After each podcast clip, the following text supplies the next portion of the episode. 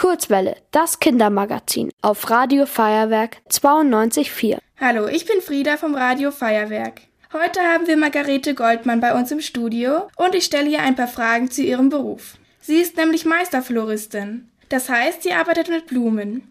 Sie betreibt aber keinen einfachen Blumenladen, sondern verarbeitet Blumen zu großen Bestellungen. Aber das kannst du uns viel genauer erklären. Was unterscheidet dein Arbeitsplatz von einem normalen Blumenladen? Also zunächst mal ist es einfach kein Ladenlokal mit Schaufenster und Türe, sondern wir haben eine Werkstatt, haben viel Platz, auch viel Lagerraum es ist alles mobil zu erreichen. Es gibt keine Stufen, keine Schwellen.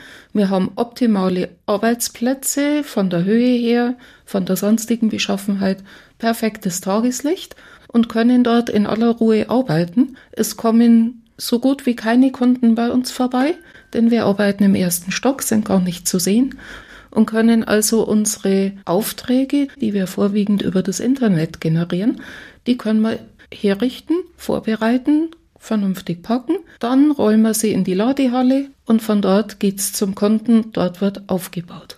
Hm.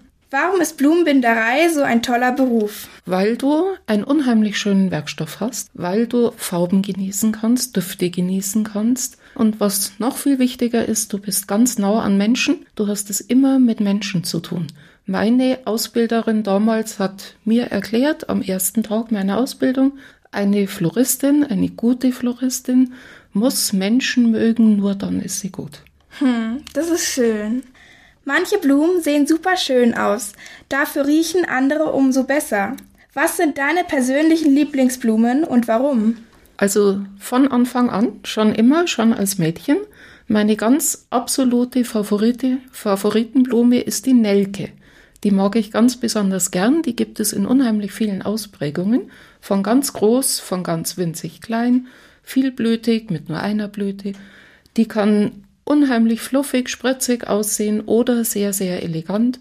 Und es ist meine absolute Lieblingsblume. Duften tut sie teilweise auch. Es gibt schöne alte Sorten, die richtig toll duften. Das hast du sehr schön erklärt. Du hast uns heute auch ein paar Blumen mitgebracht. Was müssen wir denn jetzt alles machen, damit daraus ein Strauß wird? Also zunächst mal muss man die Blumen aussuchen. Die habe ich heute mitgebracht. Ich habe dazu heute Mimosen mitgebracht. Die duften sagenhaft und ich habe eine ganz bezaubernde kleine Mini-Narzisse dabei. Und es ist absolut Frühling und das fand ich heute schön. Da hast du recht. Also bei so einem grauen Wetter, da will man ja natürlich auch was Buntes haben. Mhm. Genau. Gefällt dir die Auswahl? Das sind, glaube ich, Tulpen, Pistazie. Genau. Und Mimose, Mimose. haben wir hier und eine kleine Mini-Narzisse. Und eine Kamelle, okay. Haben wir uns ausgesucht. Und wenn du daraus jetzt einen Strauß machen möchtest, bereitest du sie erstmal so vor, legst sie dir nebeneinander hin, stellst dir vor, stimmt es von den Farben, von den Mengen, ist es das Gefühl, das ich auslösen möchte? Dann fängst du an mit einer Blume in der Mitte und noch einer damit sie so ein bisschen gruppiert sind. Und dann legst du alle Sachen, die du dir hier vorbereitet hast, ganz einfach, ohne Blätter unten an den Stielenden, legst du die erstmal eng aneinander und dann immer lockerer. So. Und dann nimmst du wieder eine Tulpe. Die tollen Narzissen dürfen wir nicht vergessen, die haben einen ganz eigenen schönen Duft. So, wir sind fast fertig mit unserem Strauß. Okay. Und er ist ja auch schon ziemlich rund und würde jetzt in, wie gesagt, einer Kugelvase oder einer Zylindervase schon richtig schön aussehen. Ja. Wenn wir ganz fertig sind, müssen wir die Stiele gleich lang abschneiden, damit sie in der Vase einen guten Stand haben. Und wir müssen die Stiele einzeln anschneiden, tatsächlich auch anschneiden, damit die Blumen möglichst viel Wasser aus der Vase ziehen können. So, jetzt schau her. Das wäre der Strauß. Ja, der ist wunderschön geworden. Gell? Jetzt habe ich noch schönes buntes Papier dabei ja. und bunte Schleifchen. Dann könnte man den jetzt noch einfach locker einschlagen.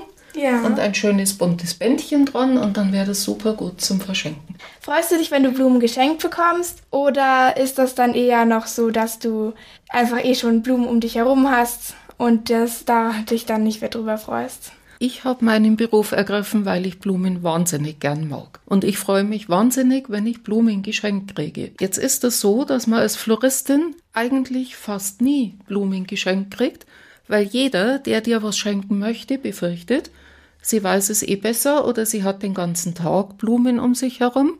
Das ist ein Irrtum. Alle Floristinnen und Floristen, die ich kenne, ich kenne ganz, ganz viele und alle freuen sich, wenn sie Blumen geschenkt bekommen. Ich habe immer Blumen zu Hause, das ist für mich ganz wichtig. Ohne Blumen möchte ich nicht wohnen. Das klingt richtig schön. Ich habe bei mir zu Hause auch äh, zwei Blumensträuße, einen auf meiner Fensterbank mhm. und ein großer steht auch auf meinem Schreibtisch. Ich könnte tausende Blumensträuße in meinem Zimmer verteilen, weil ich Blumen auch einfach sehr schön finde.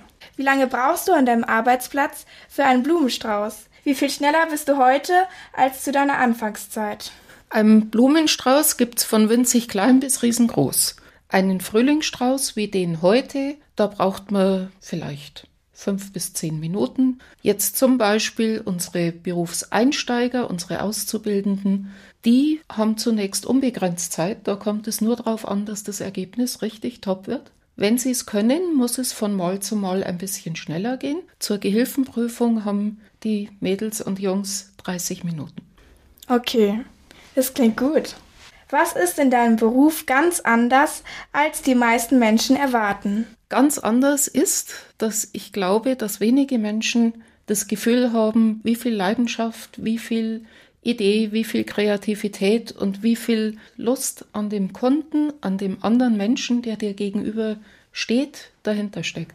Meine Lieblingsblume ist ja die Rose. Warum hat die denn Dornen und die anderen Blumen nicht? Hm. So, warum hat die Rose Stacheln?